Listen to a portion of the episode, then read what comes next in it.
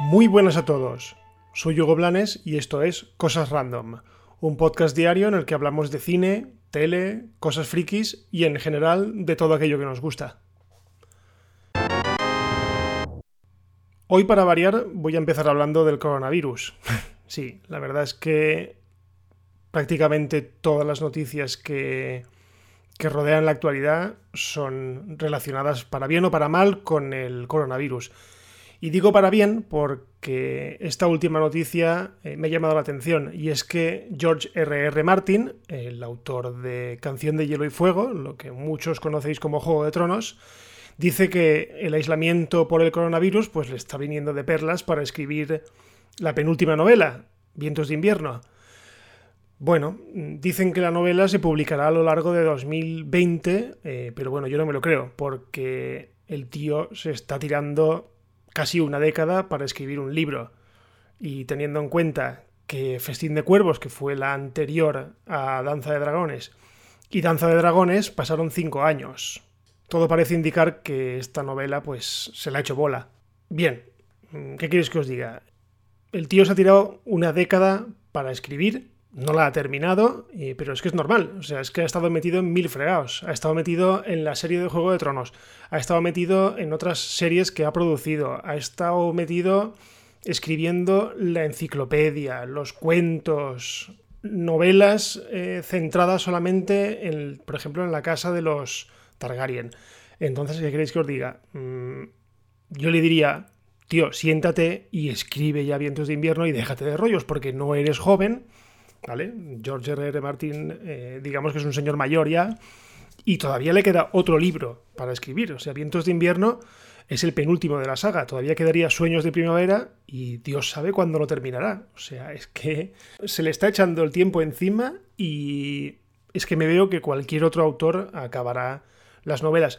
Aunque también, si queréis que os diga la verdad, ya no la espero con tanta ansia. Quiero decir, el cierre de la serie lo considero ya un poco como el cierre de los libros, aunque sí que es verdad que durante mucho tiempo yo tuve esa dualidad mental entre que me leía el libro y también veía la serie y luego veía las diferencias que había y todo eso, pero ya como que mi mente poco a poco ha ido instaurando el canon de la serie como el canon real, se me ha, ido olvidando todo lo que había leído en las novelas y digamos que ahora no tengo ese ansia que tenía, por ejemplo, cuando iba a lanzar Danza de Dragones en 2011 que me acuerdo que empecé incluso a leérmelo en inglés, aunque no me enteraba de nada, y esperé luego que lo trajeran en castellano. Pero ahora no, ahora sí, me dicen, vientos de invierno eh, sigue en proceso. A ver, por supuesto que sigue en proceso, pero no tengo ese ansia de decir, Dios, gordo, escribe ya de una vez. No. Entonces, bueno, si esto le viene bien para centrarse un poco, dejarse de historias televisivas y escribir, pues para mí fantástico. Y seguimos con el coronavirus y esta vez es para ver una consecuencia que yo la verdad es que no había previsto por ningún sitio y es el tema del doblaje. Claro, al igual que se están cancelando o se están retrasando o se están paralizando rodajes, también se está paralizando el tema del doblaje. Claro, las empresas de doblaje tampoco están trabajando. ¿Eso básicamente qué quiere decir? Pues que probablemente todo lo que llegue a partir de ahora, nuevo de Estados Unidos, llegue sin doblar. De hecho, ha sido la propia HBO, eh, ayer por la mañana, mediante su cuenta de Twitter, la que ha ido avisando un poco de que, oye, que nuestras series próximamente, pues es posible que no estén disponibles en castellano y que poco a poco pues irán, irán doblándolas. Pues no sé, no sé qué deciros. Mm, está claro que es muy lícito querer el castellano, querer que las series estén en castellano, pero os digo una cosa. A mí me gusta mucho ver las series en versión original, de hecho ya hace muchísimos años que las veo, eh, concretamente desde que Televisión Española emitió la primera temporada de Perdidos y luego dejó de, de hacerlo, no, no, estrenó la segunda, o por lo menos creo que tardó muchísimo, entonces recurrí a las descargas un poco de extraperlo y empecé a ver las series en inglés con subtítulos. Bueno, a día de hoy, ha pasado más de una década, a día de hoy yo creo que soy incapaz de ver una serie en castellano porque doblada, quiero decir, porque es que no me gusta directamente. Reconozco que hay muy buenos dobladores en este país. Yo, de hecho, las películas en el cine, pues por suerte o por desgracia, pues vivo en una zona donde no hay ningún cine en versión original y me toca verlas en castellano. Sí, me suenan un poco raras, pero bueno, me acostumbro. En cuanto a las series, no. En cuanto a las series, no hay ninguna que vea en castellano porque es que no, no, me gusta. Me gusta más oír a los, a los actores. Además, otra cosa que os digo, otra consecuencia que puede tener esto, y es la prisa. La prisa que nosotros mismos demandamos, porque nosotros queremos que los capítulos lleguen a Estados Unidos y también lleguen a España el mismo día. Y eso es un esfuerzo extra por parte de los dobladores que tienen que con unos tiempos muy, muy, muy justitos, tienen que doblar, tienen que revisar y muchas veces esas cosas pues no se hacen. Nada más, no hay más que ver. Eh, hace unos meses, uno de los últimos capítulos de Juego de Tronos, de la última temporada, yo recuerdo que decían algo así como si cansías, si cansíos, lo decía Davos, y básicamente era una frase directamente del inglés que no la habían traducido, el doblador la leyó conforme, el actor de doblaje la leyó conforme ponía y, luego, claro, nos dimos cuenta todos que decía sí cansíos cuando realmente, pues yo creo que es que él nos puede ver o, ellos nos pueden ver o algo así, no lo sé. Es complicado, es complicado, pero tened en cuenta que poco a poco nos vamos a tener que acostumbrar a que durante unos meses tengamos cosas sin subtítulos, tengamos cosas sin doblar.